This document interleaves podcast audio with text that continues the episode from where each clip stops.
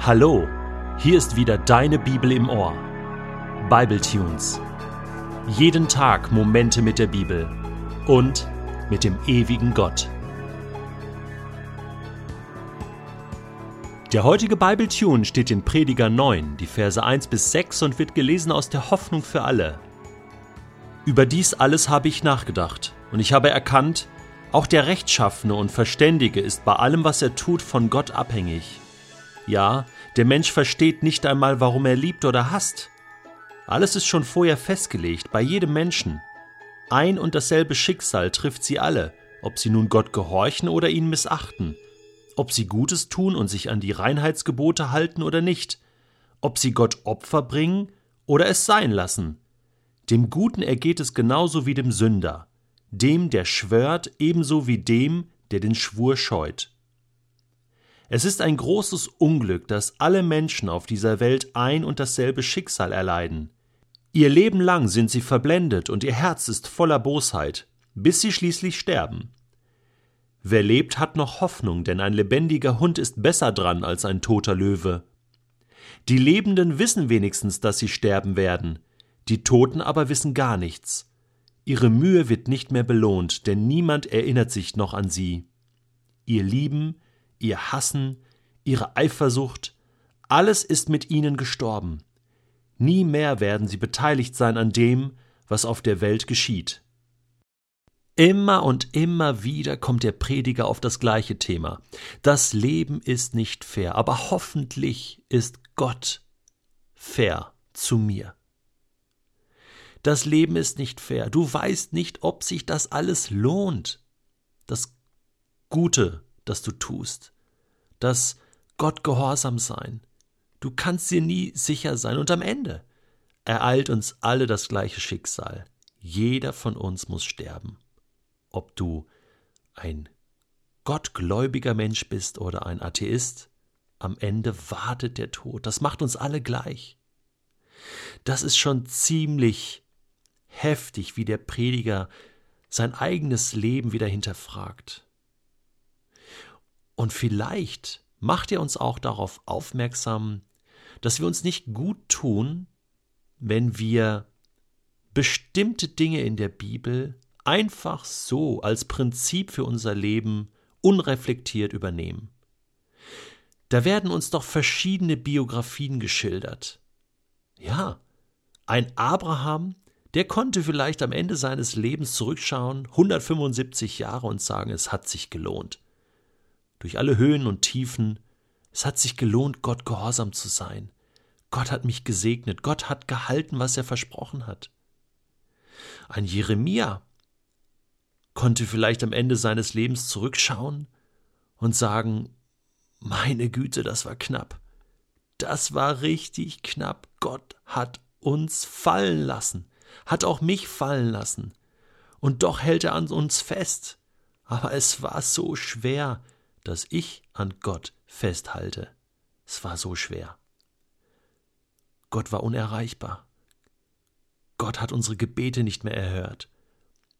Gott hat uns alles weggenommen und das Volk Israel, was dann in Babylon war, hat zurückgeschaut und gedacht, ja und jetzt?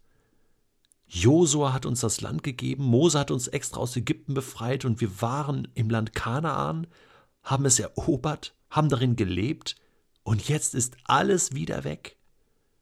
Der Tempel, das Land. Wer sind wir eigentlich? Und da war nur noch großer Frust und große Traurigkeit und großes Heulen. Und plötzlich war der Boden weg unter den Füßen. Und das spiegelt sich hier wieder. Das Leben, es ist nicht immer fair. Das, was wir erleben, ist nicht immer Glück und Wohlstand. Salomo, der konnte vielleicht auf ein Leben zurückschauen, wo er sagt, ich hatte alles. Reichtum, Weisheit, tausend Frauen. Aber, das haben wir schon gehört, er wird auch gesagt haben, es war zu viel. Es war zu viel des Guten. Es hat mir nicht gut getan. Es hat mich weggetrieben von Gott. Ich konnte damit nicht umgehen, nicht immer. Jesus wird vielleicht auf sein Leben zurückgeschaut haben und sagen, es war ein Leben, was ich für Menschen verschwendet habe. Ich habe nicht selbst für mich gelebt. Ich habe nicht viel vom Leben gehabt. Ich habe es in andere Menschen investiert. Ja, ich habe mein Leben gegeben. Ich habe gelitten. Ich bin gestorben. Aber ich habe das Ziel Gottes für diese Welt vollbracht. Welches Leben lebst du? Auf welches Leben schaust du zurück? Mit welcher Maxime lebst du? Glaubst du, du kannst durch deine Taten, durch die Art, wie du glaubst, wie du lebst, was du für Gott tust oder nicht tust, irgendetwas verändern? Der Prediger sagt, nein, das ist Blödsinn.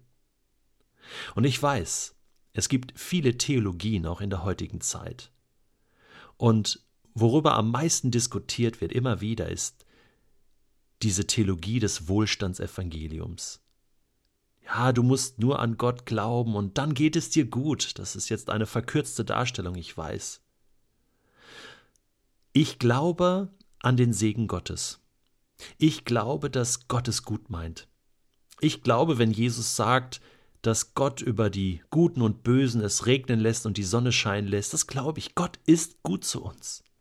Aber ich glaube nicht, dass wir Gott vor unseren Karren spannen können und einfach behaupten können, ja, wenn ich dies tue, dann geht's mir gut. Wenn ich glaube, dann werde ich immer im Segen leben. Dann, was ist denn Segen? Ist das Reichtum?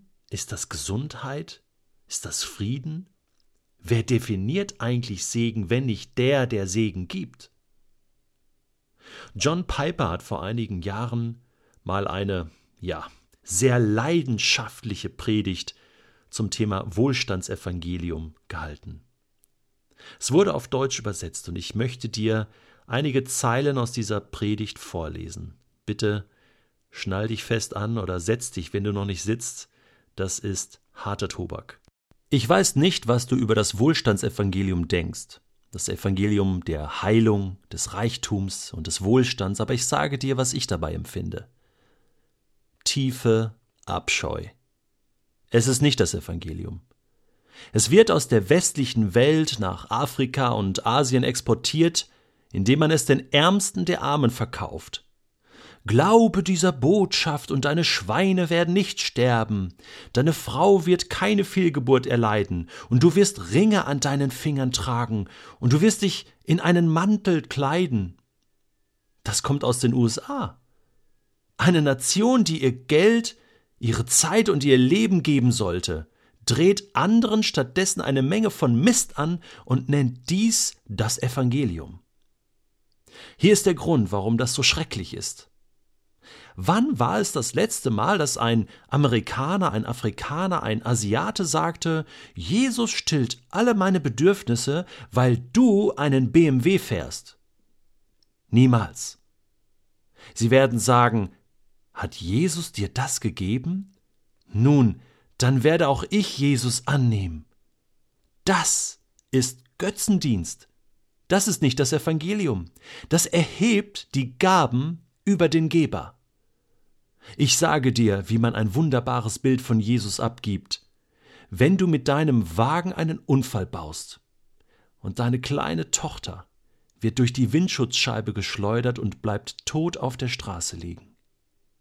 Und du sagst inmitten deines tiefsten und unerträglichsten Schmerzes, Gott ist genug.